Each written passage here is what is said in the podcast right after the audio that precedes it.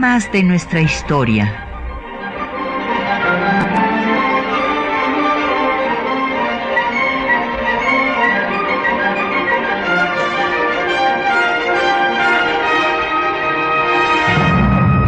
Un espacio que difunde el conocimiento del pasado para comprender nuestro presente.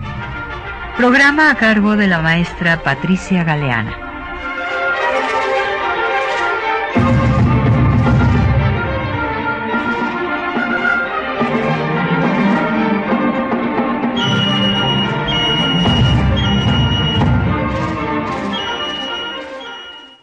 Días.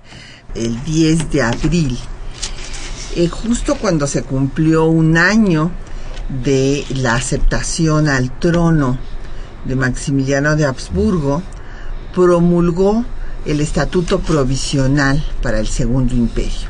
Entonces el día de hoy vamos a hablar pues del estatuto, de toda la, la legislación que había venido dando tanto antes como cuál era la situación de la República en este momento que sin duda es el tiempo eje de la historia de México porque es cuando se definió su Estado nacional, republicano y laico. Y eh, claro, es el momento también más difícil de su historia cuando el país se escindió en dos gobiernos y vivió 10 años de guerra, tres de guerra civil que se prolongó en una intervención extranjera, la ocupación más larga que ha sufrido México. Entonces tenemos el gusto de que nos acompañe el doctor José Gamas Torruco, eh, director del Museo de las Constituciones, miembro del Instituto de Investigaciones Jurídicas de nuestra universidad. Bienvenido, Pepe, gracias por estar con nosotros. Muchas gracias por la invitación.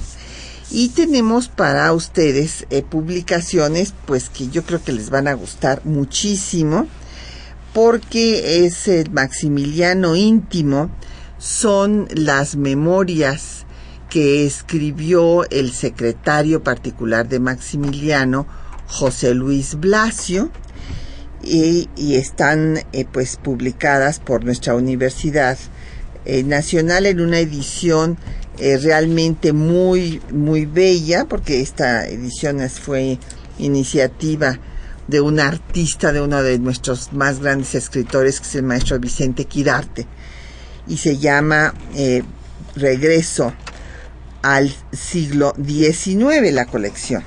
Entonces, pues ahí tuve el gusto de hacerle el prólogo. Entonces, aquí tenemos ejemplares para usted de esta obra. Y también, eh, bueno, este, tenemos, ah, nada más quisiera yo añadir que aquí, claro, José Luis Blasio, pues es un ah, admirador de Maximiliano. Hay que leer pues con precaución estas memorias porque desde luego pues él está agradecido y admira al personaje. Y también tenemos otra obra muy interesante que fue publicada eh, pues hace poco, esto se lo debemos a Walter Astier Burgos, embajador de México en Dinamarca, y son las memorias eh, de el varón Henrik Eggers. Resulta que Henrik Eggers era un joven danés que vino como pagador del ejército de eh, Francia y por esa razón pues iba a todas las regiones donde estaban los miembros de este ejército y después se convertiría en uno de los científicos más importantes de Dinamarca. Y esto ya lo podemos ver en sus memorias porque nos va describiendo todos los lugares a donde va con una visión eh, verdaderamente de, pues de, eso de científico, nos describe tanto la geografía como a las personas, la cultura y bueno, también hace algo que pues es importante, va describiendo los horrores de la guerra y los horrores que cometen los ejércitos franceses en las diferentes poblaciones que van arrasando. Entonces aquí tenemos también eh, dos ejemplares para nuestros radioescuchas. Así es que llámenos, tenemos como siempre a su disposición eh, los eh, teléfonos 55 36 89 89 eh, una alada sin costo 01800 505 26 88 un correo de voz 56 23 32 81 eh, un correo electrónico temas de nuestra historia arroba yahoo.com.mx y en Twitter nos puede seguir en arroba temas historia y en Facebook en el eh, temas de nuestra historia UNAM. Escuchar el programa en línea en el www.radiounam.unam.mx. Pues eh, Pepe, para dar una introducción, yo quisiera destacar que eh, la idea de que la monarquía era el gobierno idóneo para México fue una constante desde la guerra de insurgencia hasta el Cerro de las Campanas. En el movimiento insurgente, pues ya surgieron los dos proyectos de nación, el republicano y el monárquico. El republicano lo representa Hidalgo, porque Hidalgo, y tenemos la carta que intercambia con Allende, no estaba de acuerdo en lo de eh, mencionar a Fernando VII, esta era la idea de Allende.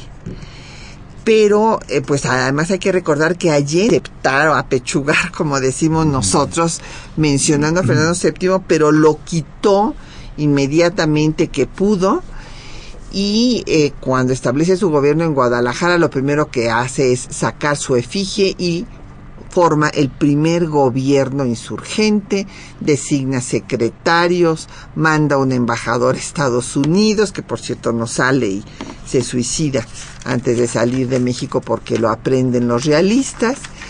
Y eh, Allende va a continuar con esta idea que la monarquía es eh, lo conveniente para el país, que va a tener también Ignacio López Rayón, y que después pues tendrá Iturbide. Cuando cae Iturbide, eh, no se considera que es que el sistema monárquico no funcione. Lo que se considera es que Iturbide había caído en lo que él mismo había dicho que no se debería de caer, en la improvisación, y que era un improvisado y no formaba eh, parte de una casa dinástica, por lo tanto no había sido educado para gobernar. Entonces, en cada crisis de la República, cobra fuerza la idea de monarquía. Hay múltiples intentos monárquicos, unos eh, que se fraguaron aquí en México, otros se fraguaron desde el extranjero. No vamos aquí a, referirlos porque no es ahorita el tema, pero sí hace falta esta introducción para que ustedes ubiquen eh, pues la situación que se da a mediados del siglo XIX, cuando después de la guerra de conquista territorial de Estados Unidos, en donde le quita a México más de la mitad de su territorio, pues viene una crisis, una crisis de la República y una crisis eh, pues que O'Gorman llamaría el trauma de la historia de México. Y entonces cobra más fuerza la idea que la solución es la monarquía, que la república ni federal ni central puede eh, darle la fortaleza que necesita a México para no ser eh, pues desaparecido por Estados Unidos. Y es entonces cuando Lucas Alamán primero trae a Santana para que pacifique al país. Y Gutiérrez de Estrada ya desde 1840 estaba trabajando en las monarquías frente a España primero para que viniera un gobernante. Como España tenía una situación muy difícil pues entonces Gutiérrez de Estrada eh, con la intermediación del embajador de Austria en Francia el hijo del eh, canciller Metternich va a lograr entrevistarse con Napoleón III y Napoleón III designa a Maximiliano. Es eh, también falso todo lo que escribió Hidalgo presumiendo, José, no, no, no pensar que es Miguel Hidalgo, digo, Miguel Hidalgo había sido obviamente ejecutado en 1811, pero no tiene nada que ver con José Manuel Hidalgo, es otro Hidalgo totalmente distinto que no tiene parentesco alguno ni nada, pero que era un cortesano conservador que se hizo muy amigo de la esposa de Napoleón III, Eugenia de Montijo, y que escribió que él le había convencido a Eugenia de Montijo que Maximiliano debería de ser el emperador de México y que a su vez Eugenia se lo había eh, eh, este, eh, dicho a, a, Napoleón. Esto este, no se sostiene si nosotros vemos la correspondencia de Napoleón III, donde explica cuáles son las razones políticas que lo llevan a elegir a Maximiliano, porque pues había apoyado a los italianos en contra de la dominación austriaca en la península y entonces quería destensar la situación con Francisco José, hermano de Maximiliano, y por otra parte, pues lo conocía, sabía que Maximiliano era liberal y le pareció dúctil, así lo escribe directamente en una de sus cartas a, sus eh, colaboradores, y es la razón por la que elige a Maximiliano. En efecto, Maximiliano era un hombre liberal, era como podemos decir en una palabra, un romántico de la política, un poeta, pues vino creyendo que podía ser el nuevo Quetzalcoatl que salvara a México del caos y poner en práctica la política del socialista utópico Leopoldo von Stein de venir a poner la paz entre los diferentes grupos políticos, entre liberales y conservadores, republicanos y monárquicos, y establecer un imperio que detuviera, que ser el proyecto de Napoleón III, la expansión de Estados Unidos. Eh, y este pues va en ese tenor a tratar de ganarse a Juárez y a los republicanos porque decía pues los conservadores ya están conmigo igual que la iglesia porque ellos fueron los que me ofrecieron el trono entonces me tengo que conquistar a los otros. Ratifica las leyes de reforma de facto en la carta escudero de diciembre de 64 y en abril el 10 de abril promulga el estatuto provisional del imperio Efectivamente, Patricia, pues creo que has uh, desarrollado impecablemente el desarrollo de esta idea monarquista que efectivamente en uh, toda nuestra historia está presente hasta el Cerro de las Campanas. Eh, y efectivamente, pues uh, Maximiliano viene a México apoyando esa idea que por otra parte había sostenido eh, el partido digamos ultraconservador en Europa y lo habían convencido pero también lo habían engañado porque lo que se presentaba como un país que eh, no tenía eh, eh, problemas que lo iba a recibir con los brazos abiertos, pues no correspondía a la verdad. Eh, yo, para hacer un comentario sobre el estatuto, quisiera referirme a lo que ocurrió con el gobierno de Maximiliano un poco antes es decir, lo que ocurrió antes de esa fecha, efectivamente el 10 de abril de 1865, aniversario de la aceptación de la corona, cuando él expide este estatuto, que por otra parte es un documento que merece un uh, comentario muy cuidadoso. Se ha dicho que es uh, la instauración de una monarquía absoluta y yo quisiera matizar mucho ese, ese, esa uh, aseveración porque creo que el estatuto, y él mismo lo declara, es provisional y se expide en una situación sumamente difícil si consideramos a Maximiliano como un gobernante. Ya dejemos eh, de una, a un lado por las ideologías y veamos qué es lo que estaba ocurriendo. En primer lugar, había, desde luego, bueno, ya no necesitamos decirlo, previamente hubo una ocupación por parte del ejército francés, una invasión.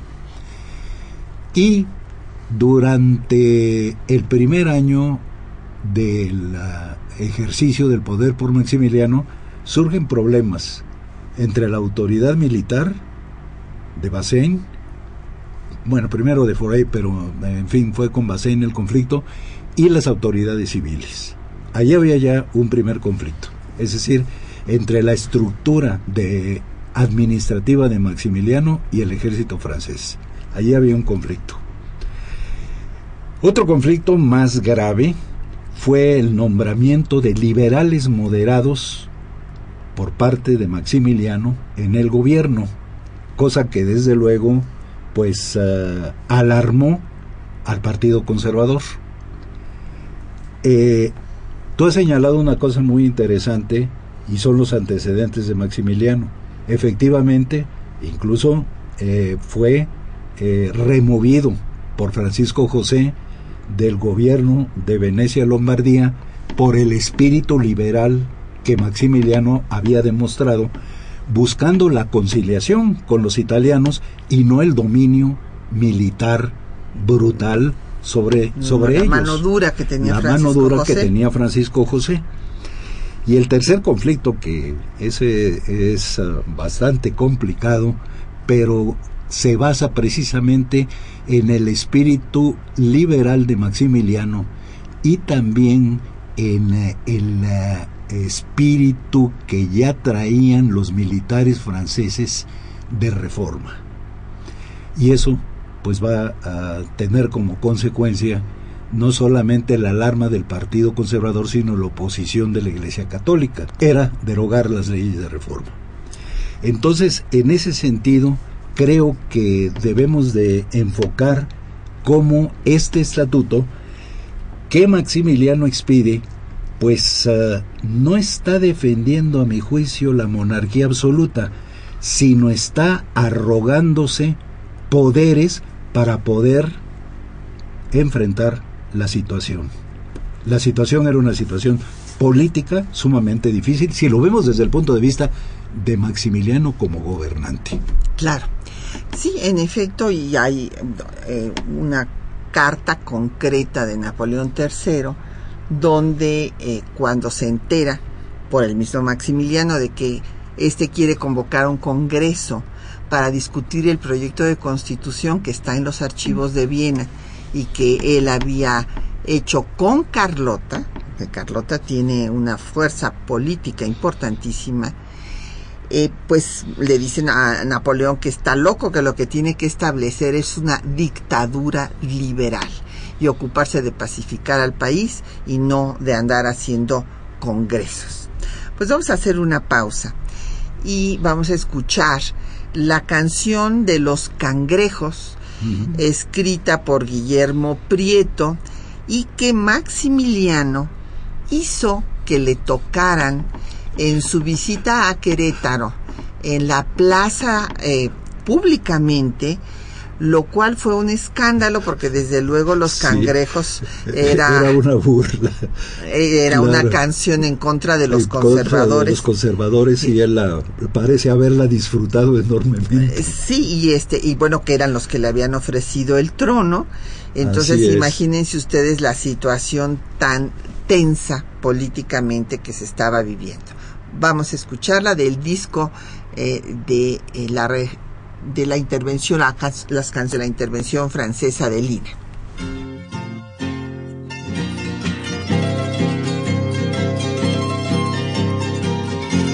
Cangrejos al combate, cangrejos a compás, un paso para adelante, doscientos para atrás. Casacas y sotanas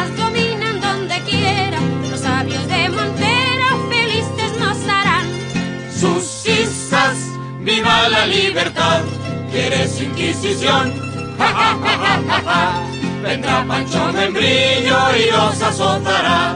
Maldita federata que oprobios nos recuerda, hoy los pueblos en cuerda se miran desfilar. ¿A dónde vais arrieros? Dejad esos costales, aquí hay cien oficiales que habéis de transportar.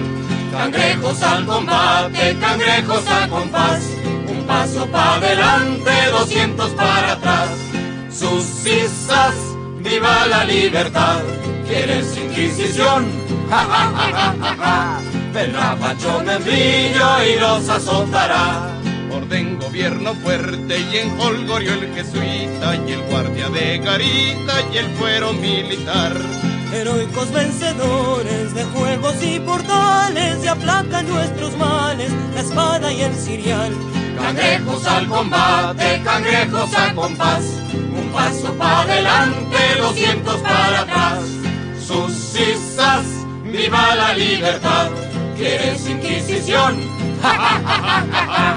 Vendrá Pancho Membrillo y los azotará. En ocio el artesano se oculta por la leva y ni al mercado lleva el indio su guacal. Horrible el contrabando, cual plaga lo de... Al combate, cangrejos a compás, un paso para adelante, doscientos para atrás. Sus cisas, viva la libertad. ¿Quieres Inquisición? Ja, ja, ja, ja, ja, ja. Vendrá Pancho Membrillo y los azotará.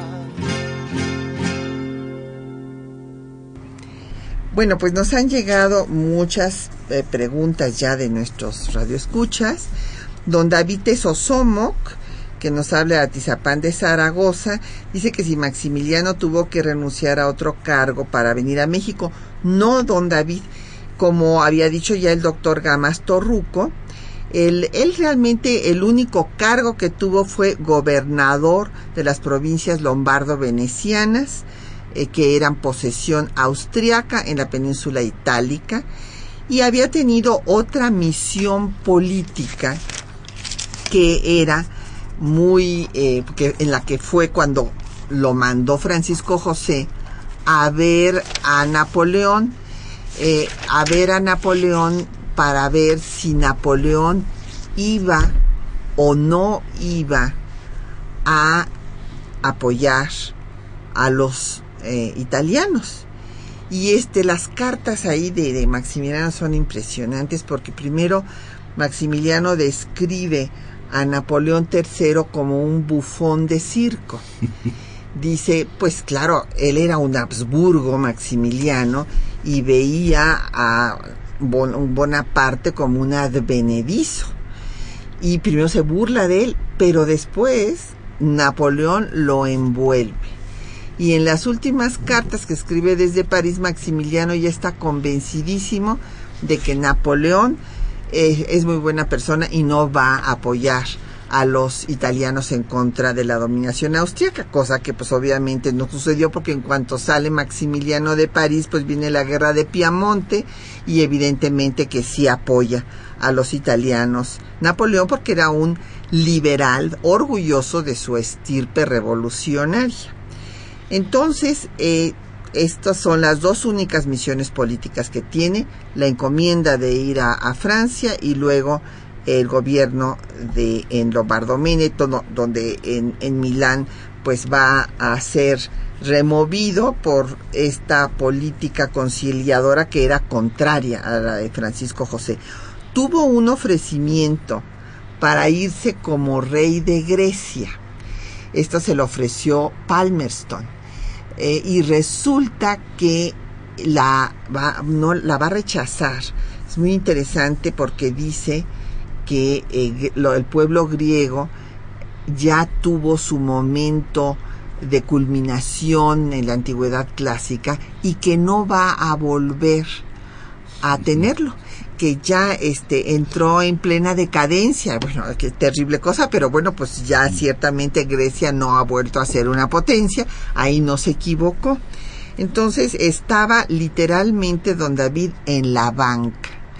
Lo habían mandado ahí a, a Miramar este en Trieste. Bueno Miramar no existía como castillo hasta que él lo hace. Lo habían enviado a Trieste eh, a un cargo absolutamente nominal y ahí se dedicó a planear su castillo de Miramar viendo al Adriático que eh, va a diseñar como si fuera un barco. Inclusive eh, pues está uno ahí en la eh, en, en la proa del barco, digamos, de su castillo, es una pequeñísima terraza donde solamente cabe una persona, seguramente él se paraba ahí y este las olas rompen en el acantilado a sus pies. Para que ustedes se imaginen, él en realidad siempre quiso ser marino. Esa era su pasión y también quería tener un hijo marinero. Bueno, eh, José de la Rosa, buró de eh, Benito Juárez, nos dice que es descendiente de eh, que su abuelo fue monarquista, que fue prefecto político en Tuxpan, en Veracruz, en Tehuantepec y comisario imperial en Yucatán. Ah, pues eh, nos da mucho gusto que nos haya llamado eh, don José. Eh, también otro tocayo, José Guadalupe Medina, dice que sí, que grupos civiles o religiosos apoyaron la ocupación extranjera en México. Bueno, el apoyo fundamental fue el de la Iglesia Católica porque en realidad el grupo de monarquistas pues no representaban a nadie, o sea, Gutiérrez de Estrada tenía ya muchísimos años, 20 años de estar allá. En, Europa. Sí, casado con una rica italiana en el Palacio de Marescotti. Eh, José Manuel Hidalgo era otro cortesano, que eh, desvinculado de, las fuerzas políticas. Y quien le da fuerza a este proyecto, muerto Lucas Alamán, porque acuérdense que Alamán sí era un hombre de gran fuerza política, pero se, le, se murió en el gobierno de Santana. Entonces, quien toma el liderazgo de los conservadores es la Iglesia Católica, y concretamente Pelagio Antonio Labastida y Dávalos, obispo de Puebla, y después se va cuando le quitan sus bienes por haber financiado el levantamiento de Antonio Aro y Tamariz en contra de la ley Juárez. Como Ford le, quita, es la primera nacionalización, y se va y se hace muy cercano de Pío Nono y después Pío Nono lo hace arzobispo. Así es. Y él estuvo en Miramar con Maximiliano. O sea, le dijo perfectamente lo que esperaban de él, pero Maximiliano nada más los dejó hablar porque él tenía la idea de que él iba a estar por encima de todos los grupos políticos. Y bueno, también estuvo José de Jesús Terán, el eh, héroe de la diplomacia mexicana, representante de Juárez, que también le dijo cómo estaba la situación. Sí, efectivamente, esto se le dieron algunos informes que, pues en uno u en otro sentido, desafortunadamente, pues eh, la decisión que él tomó fue venir a México y creo que el estatuto un poco eh, coincide con esa idea que tú mencionas en el sentido de que él sentía que su autoridad, bueno, y, así, así se asumió desde el principio, su autoridad estaba por encima de todo este tipo de intereses y por eso la expedición del estatuto que destaco, él habla de un estatuto provisional y sí eh, prevé, aunque no se dice con toda claridad, pues que la nación va a tomar un curso distinto una vez que se resuelvan los problemas presentes que nunca se llegaron a resolver. Bueno, sí, nunca logran acabar con la resistencia republicana. Nunca se acabó la resistencia republicana y eso, bueno, ese es otro aspecto interesantísimo, no, no, no, no hemos eh, eh, profundizado mucho sobre ello, es más bien un aspecto militar, pero pues fue una guerra de guerrillas y una guerra de guerrillas que agotó al ejército francés y después pues ya una organización militar mayor de los republicanos a medida que las tropas francesas se iban retirando y eso pues definitivamente resolvió militarmente el asunto a favor de la República. Así es. Pero eh, el estatuto en realidad yo lo vería como una eh, eh, legislación de emergencia y no contraria al espíritu liberal de Maximiliano, porque algo que falta en el estatuto es precisamente un poder legislativo y eso es lo que pues desconcierta porque en un espíritu liberal pues uno de los principios fundamentales es la división de poderes. Sin embargo, no se eh, encuentra esto en el estatuto. sí se habla de la ley y sí se dice que pues eh, la el artículo cuarto dice el emperador representa la soberanía nacional y mientras otra cosa no se decreta en la organización definitiva del imperio, la ejercen todos sus ramos por sí o por medio de las autoridades y funcionarios públicos. A lo largo del instituto se habla de la ley, todo queda organizado por la ley, pero no se habla de poder legislativo. Es decir, yo vería esto más bien como una legislación de emergencia, que no eh, como una pretensión del establecimiento de una monarquía absoluta. Sí, en realidad es eh, eh, lo que se acostumbró en las cartas otorgadas. Así es. recordemos la carta otorgada de Bayona de Napoleón I, que es en realidad eh, pues el primer, el primer cambio que tiene España para dejar al absolutismo. Estas pues cartas otorgadas eran un intermedio entre el absolutismo anterior a la Revolución Francesa y las monarquías constitucionales, y haciéndole caso pues a Napoleón III, a su patrocinador. Vamos a escuchar la cápsula que les hemos preparado, donde ustedes van a poder eh, oír los artículos más importantes del estatuto, eh, cómo se organizan eh, una monarquía moderada, hereditaria, con príncipe católico, pero libertad de cultos. Carlota es la regenta, a faltar el emperador, y de hecho gobernó Carlota durante todos los viajes de Maximiliano. La soberanía nacional radica en el emperador y va a organizar nueve ministerios el de la Casa Imperial, el de Estado, negocios extranjeros, gobierno, justicia, guerra, fomento y hacienda. Da derecho de audiencia, eh, los magistrados y los jueces serían independientes, habría audiencias públicas, visitadores, como el, bisabuelo de nuestro radio escucha, que fue eh, comisario en, en alguna parte de la República, bueno, en ese momento de el dominio eh, que tenía el imperio. El territorio se dividía en 50 departamentos de acuerdo a la división que hace Manuel Orozco Iberra, eh, según eh, la tierra y este, las características del territorio y el agua que cada departamento debería de tener. hay las libertades básicas, libertad de cultos, igualdad ante la ley, seguridad y propiedad, no hay, eh, se proscribe la esclavitud y el trabajo gratuito. Escuchemos.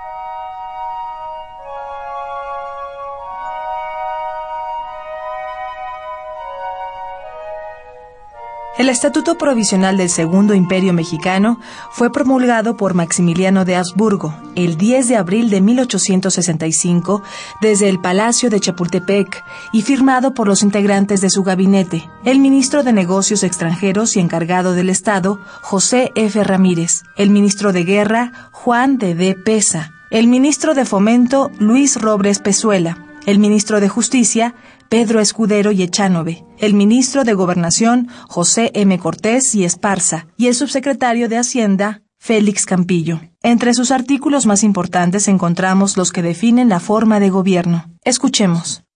Artículo primero. La forma de gobierno proclamada por la nación y aceptada por el emperador es la monárquica moderada hereditaria con un príncipe católico. Artículo segundo. En caso de muerte o cualquier otro evento que ponga al emperador en imposibilidad de continuar en el ejercicio del mando, la emperatriz se encargará ipso facto de la regencia del imperio. Artículo cuarto. El emperador representa la soberanía nacional, la ejerce en todos sus ramos por sí o por medio de las autoridades y funcionarios públicos. Artículo quinto. El emperador gobierna por medio de un ministerio compuesto de nueve departamentos ministeriales encomendados al ministro de la Casa Imperial, al ministro de Estado, al ministro de Negocios Extranjeros y Marina, al ministro de Gobernación, al ministro de Justicia, al ministro de Instrucción Pública y Cultos, al ministro de Guerra, al ministro de Fomento y al ministro de Hacienda. Artículo octavo. Todo mexicano tiene derecho para obtener audiencia del emperador y para presentarle sus peticiones y quejas. En el tema de administración de justicia, el estatuto establece lo siguiente. Artículo 15. La justicia será administrada por los tribunales que determina la ley orgánica. Artículo 17. Los magistrados y jueces en el ejercicio de sus funciones judiciales gozarán de absoluta independencia. Artículo 18. Los tribunales no podrán suspender la ejecución de las leyes ni hacer reglamentos. Las audiencias de todos los tribunales serán públicas. Los artículos 9, 22 y 23 establecen los comisarios imperiales para prevenir y enmendar los abusos de funcionarios públicos e investigar la marcha de asuntos administrativos. Se establecen los visitadores imperiales encargados de informar sobre asuntos concretos o enmendar abusos cometidos en los departamentos. El territorio del Segundo Imperio Mexicano lo establecen los siguientes artículos. Artículo 51.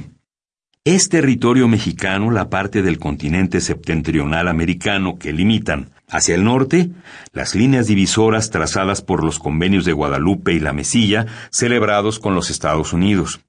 Hacia el oriente, el Golfo de México, el Mar de las Antillas y el establecimiento inglés de Wallais, encerrado en los límites que le fijaron los tratados de Versalles. Hacia el sur, la República de Guatemala. Hacia el poniente, el mar Pacífico, quedando dentro de su demarcación el mar de Cortés o Golfo de California.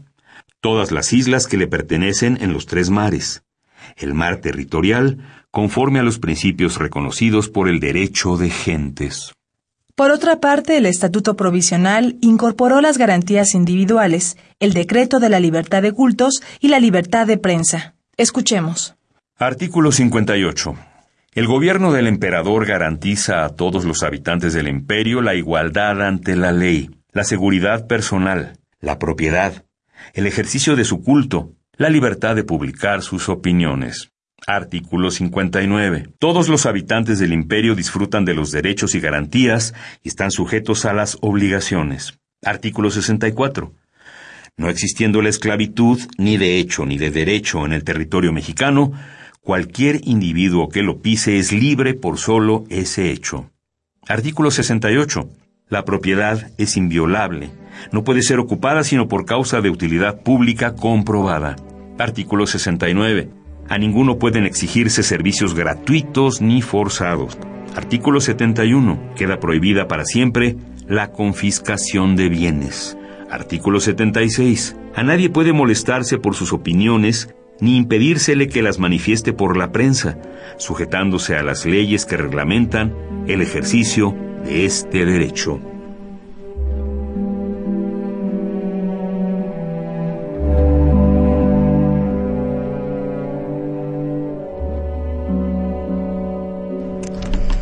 Bueno, pues nos han seguido llegando preguntas y comentarios.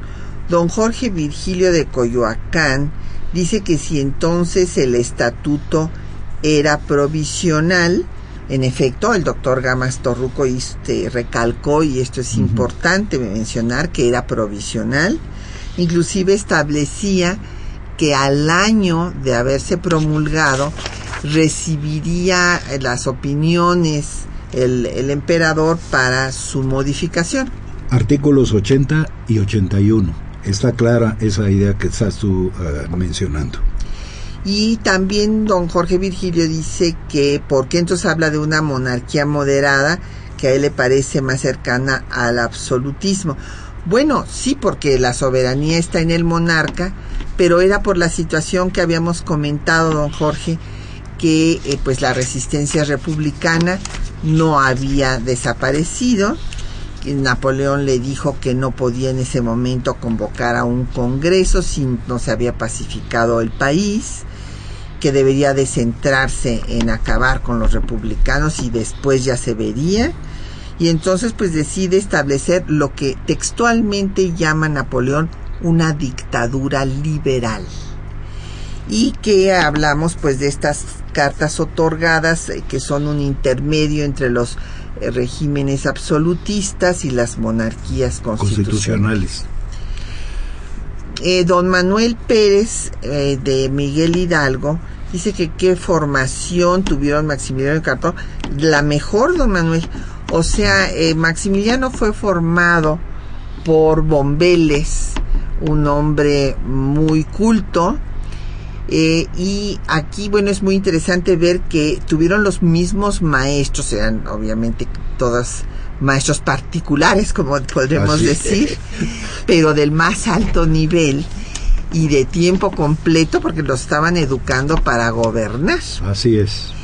Y lo mismo Carlota. A Carlota la educó su padre con los mejores maestros. Leopoldo de Bélgica, un hombre muy inteligente, pues tan inteligente que se inventó su propio reino para gobernar. Fue el primer rey de Bélgica.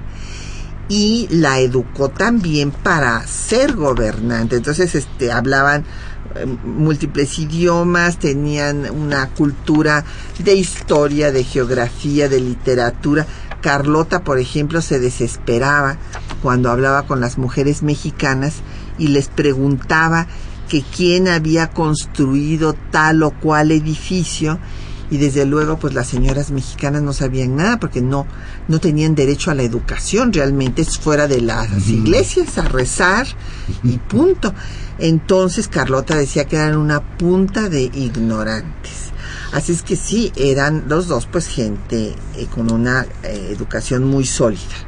Sí, eh, así es. Eh, la preparación para, para gobernar, pues eh, inclusive pues Maximiliano manejaba los principios liberales con toda soltura. Y no olvidemos tampoco que se les exigía a todos los príncipes no solamente una preparación militar que todos tenían, eh, todos eran oficiales, en el caso de Maximiliano, efectivamente, como señalabas tú, de Marina, sino que tenían también preceptores para las tareas de gobierno. Es decir, sabían gobernar, o por lo menos tra- se les enseñaba principios. se les enseñaba en fin, Sí. las experiencias de gobierno Así que había es, las experiencias de gobierno y bueno, pues, pues, pensemos en eh, lo que hasta esa época eh, se sabía de gobierno, pero había, se leían los clásicos, se leía Tucídides, se leía Maquiavelo, los príncipes eh, manejaban esto con una enorme soltura. Eh, o sea que la educación y la preparación para el gobierno sí se cuidaba. Depende naturalmente ya cómo se desempeña el gobierno, pues no solamente de lo que el individuo sepa, sino de, lo que el individuo es, de sus propias cualidades o limitaciones personales. Pero la preparación eh, definitivamente se daba.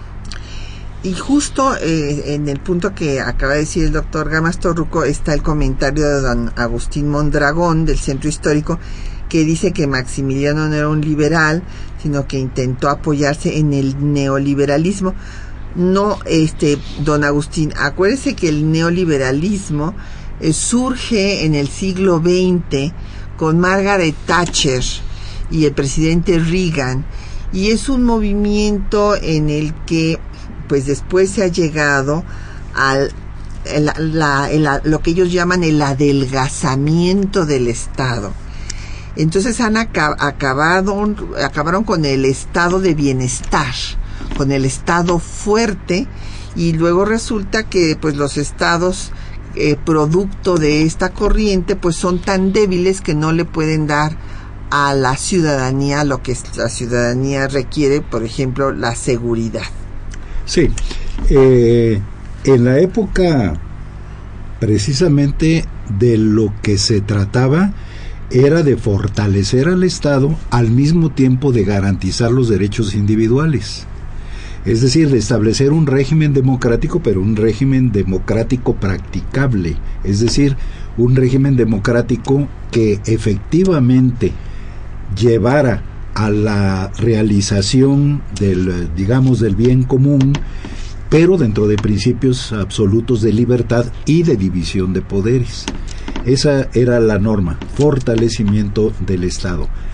El neoliberalismo, lo ha señalado Patricia, pues es una ah, eh, idea, una política, una filosofía económica fundamentalmente muy reciente que precisamente está limitando al Estado cuando en esa época de lo que se trataba era de consolidar al Estado en beneficio, repito, no hay que olvidarlo, de los derechos individuales.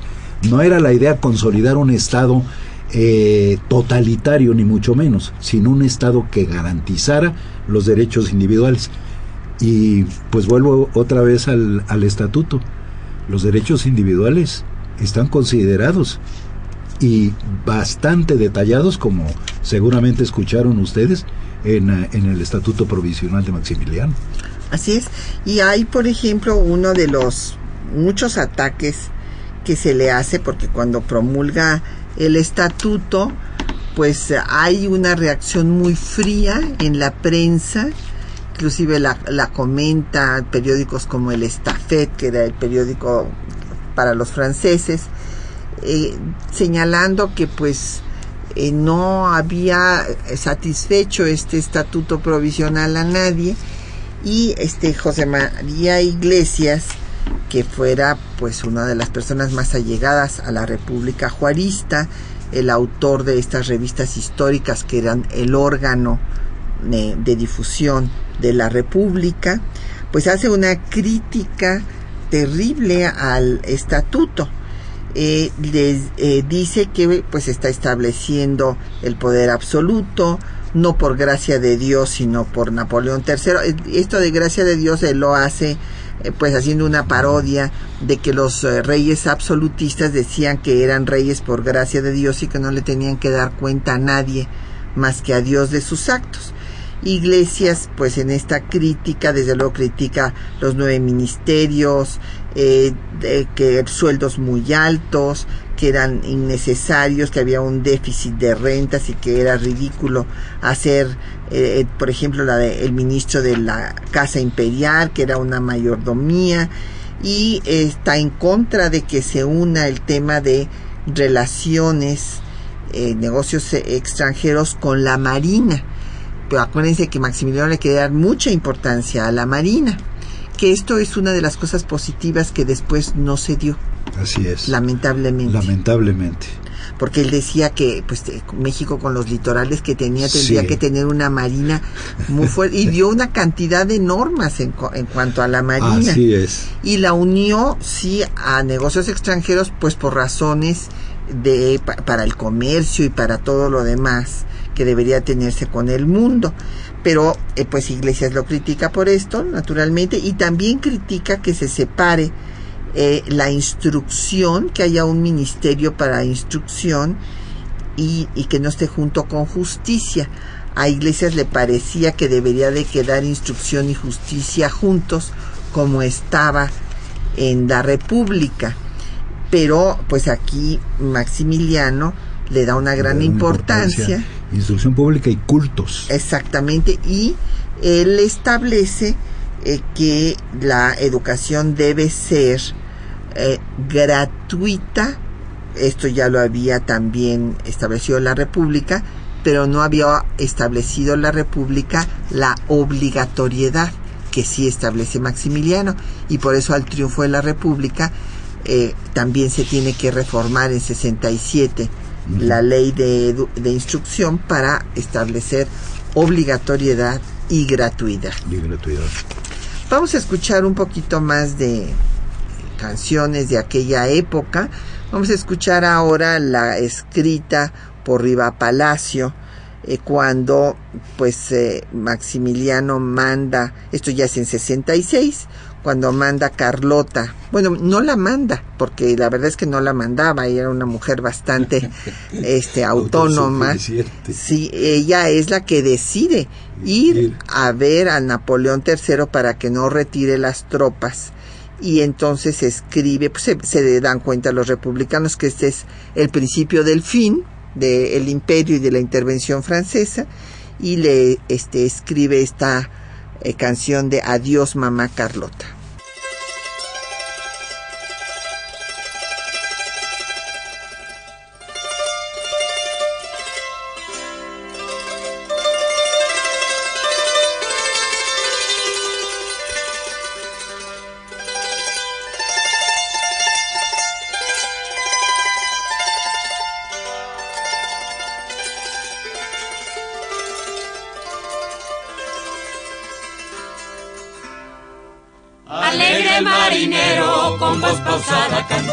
Y el ancla ya levanta con extraño rumor.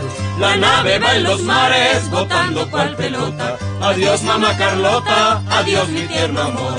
En la remota playa te mira con tristeza estúpida nobleza del mocho y el traidor. En lo hondo de su pecho ya sienten su derrota. Adiós mamá Carlota, adiós mi tierno amor. Acábanse en palacio, tertulias, juegos, bailes. Agítanse los frailes en fuerza de dolor.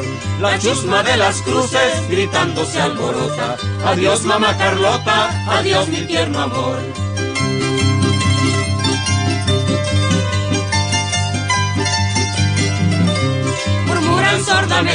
Los tristes chambelanes, lloran los capellanes y las damas de honor. El triste Chucho hermosa canta con lira rota. Adiós mamá Carlota, adiós mi tierno amor. En tanto los chinacos ya cantan la victoria, guardando tu memoria sin miedo ni rencor. Dicen mientras el viento tu embarcación azota. Adiós mamá Carlota, adiós mi tierno amor. Adiós mamá Carlota, adiós mi tierno amor. Bueno, pues nos han llegado muchísimas felicitaciones, Pepe, que les ha gustado mucho el programa. Muchísimas gracias a, todos y a todas. Y este hay también varias preguntas, a ver si nos da tiempo. Eh, dice que al no recurrir al recurso de la dictadura liberal, se acarrearía más no le entiendo muy bien al recurso de pedir poderes especiales como sucedía tantas veces en el siglo XIX. No, don Jesús, es de don Jesús Ríos. No, él no tenía que pedir eh, facultades extraordinarias porque pues no era una república y él era el monarca y bueno pues establece que la soberanía así como había escrito Luis XVI el, el, el, Estado soy yo bueno pues así en ese momento en este estatuto provisional así quedó. No hay división de poderes como dijo ya el, el doctor Gamas Torruco. Y don Raúl Horta que dónde puede conseguir la música eh, pues eh, en, en, el INA eh, ahí es un disco de, del Instituto Nacional de Antropología e Historia.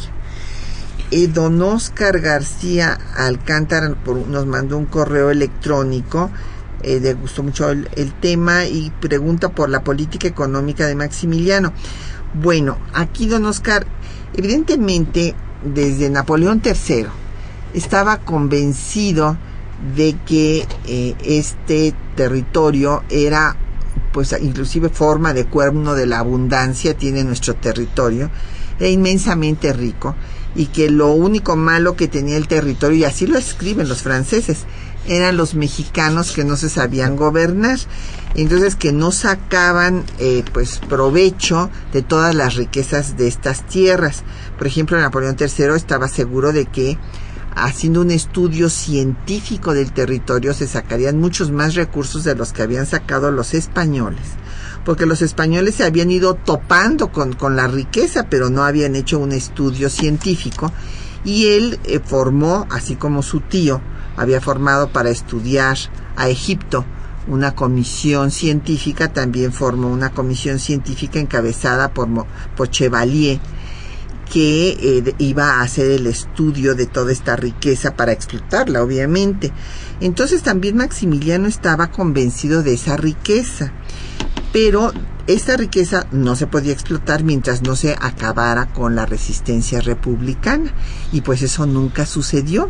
Inclusive Napoleón III manda al Anglais, uno de sus principales financieros, para ver si podía aquí asesorar y que se empezara a sacar provecho de dicha riqueza, la inglés se muere aquí y no, pues no pueden hacer nada porque pues no había las condiciones. También me preguntan eh, por eh, cuál era la política económica de Juárez. Bueno, pues Juárez en ese momento vivía pues de las pocas aduanas que tenía, ya se habían agotado los bienes del clero en la guerra. Sí, es muy difícil uh, hablar del establecimiento de una política económica. cuando se el está caso, sobreviviendo. El caso de, sí. de Juárez y de los uh, de los republicanos, pues es uh, como acaba de mencionar Patricia, pues era sobrevivir, sobrevivir y, y, y, y- y con limitaciones, pues uh, verdaderamente extremas, ¿no? Es decir, pasaban hambre, o sea, ya había la idea, pues, de después de desarrollar uh, programas económicos, pero en fin. Eh, los programas económicos, yo me atrevo a decir, eran programas liberales y eran programas de reorganización de, de todo lo que las leyes de reforma habían concebido, eh, de eh, poner en vigor las leyes de reforma, de hacer los ah, repartos, digamos, o las ventas de los bienes de la iglesia, en fin, ya ir organizando al país, pero pues eh, de esto no, no tenemos un plan económico por las circunstancias que se estaban viviendo. Ahora, respecto a lo de los franceses, pues mm, los franceses tenían muy claro una cosa, que en primer lugar México tenía que pagarles la deuda, lo que México les debía, que fue lo que motivó o dio pretexto más bien para la intervención francesa.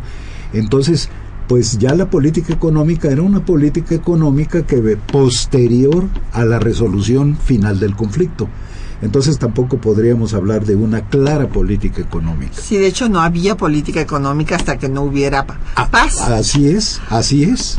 Y, y bueno, en el caso de, eh, además del tema de la deuda, que, que desde luego no fue el- el- la causa de la Fue intervención, el gran pretexto de intervención. este, eh, que lo importante también es que en los tratados de Miramar, Maximiliano se había comprometido a pagar todo lo que Francia gastara en la intervención. Cada soldado francés en México tenía que ser pagado por el imperio de Maximiliano. Pues esto era absolutamente ruinoso en esas circunstancias, ¿no? Y también nos dice don Oscar que pues si en teoría tenían las mismas ideas que por qué no pudieron sacar adelante al país. No, bueno, es que don Oscar no, no se podía, o sea, era un momento terrible de, de guerra por todos lados, ¿no? no y una invasión forma. extranjera. Claro, entonces no. Eh, Es decir, todo, no olvidemos que Maximiliano y todo el imperio estaba basado en una invasión extranjera.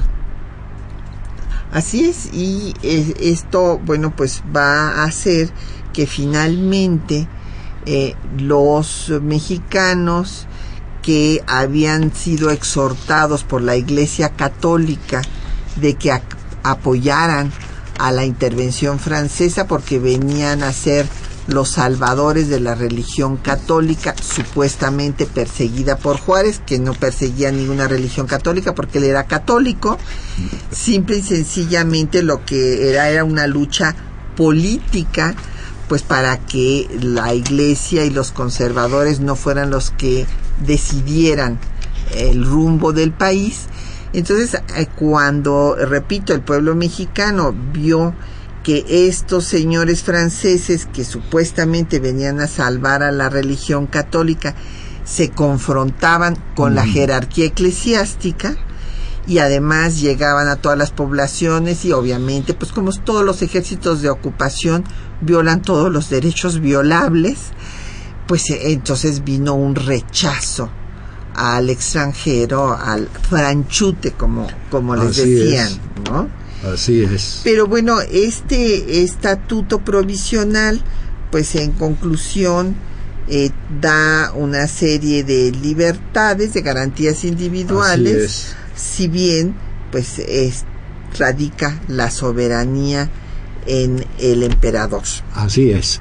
Sobre títulos ah, muy discutibles, es decir, no muy discutibles, sino francamente falsos, porque en realidad la eh, situación pues fue propiciada por un, creo que duró la intervención antes de la llegada de Maximiliano casi un año o un año. Bueno, llegaron en 62, Ajá, eh, desde enero de 62, ajá. es- son detenidos en el- el 5 de el mayo. 5 de mayo, y sí. se- esto retrasa un año el avance, El avance. pero ahí están, o sea, en realidad sí, claro. es que es de 62 Así a es. 67. Así es. Y la muestra de que no se sustentaba nada en la soberanía nacional pues fue que nunca los de, el gobierno republicano, el gobierno legítimo, nunca declinó. Y no solamente eso, sino que combatió hasta el último momento y finalmente, sea como sea, pero ganó la guerra. Así es. Y pues hizo lo que había recomendado Melchor Ocampo cuando eh, la invasión de Estados Unidos en el 46, que nosotros en forma centralista hablamos de la guerra del 47, pero la invasión fue en el 46. En 47 toman la Ciudad de México, pero en esta guerra de conquista territorial, Ocampo trató de persuadir a Manuel de la Peña y Peña cuando se va a Santana de que se organizara un sistema de guerra de guerrillas para desgastar a los americanos que no se firmara el Tratado de Guadalupe Hidalgo porque era el despojo más grande de la historia y que acabarían por irse. Esto que no le hicieron caso a Campo y que decían ah, tal vez no se podía hacer porque no había cohesión nacional en ese momento, sí se pudo hacer después así en contra de los franceses y así pues México pues hizo lo que Vietnam le hizo a Estados Unidos. Y, y, los indochinos a los propios franceses. Así es.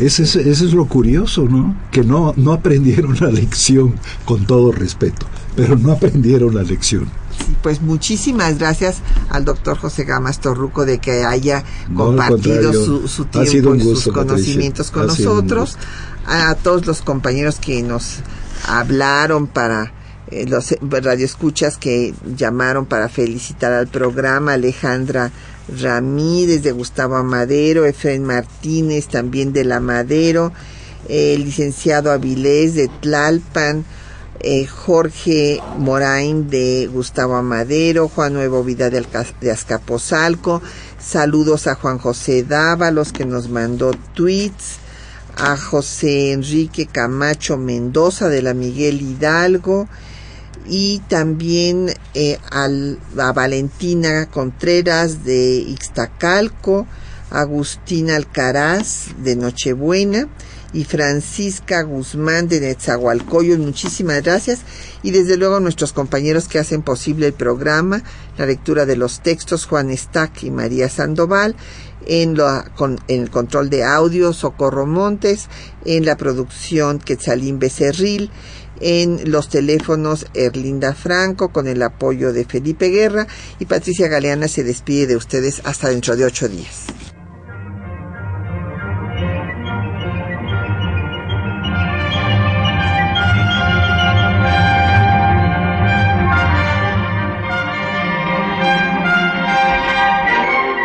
Temas de nuestra historia.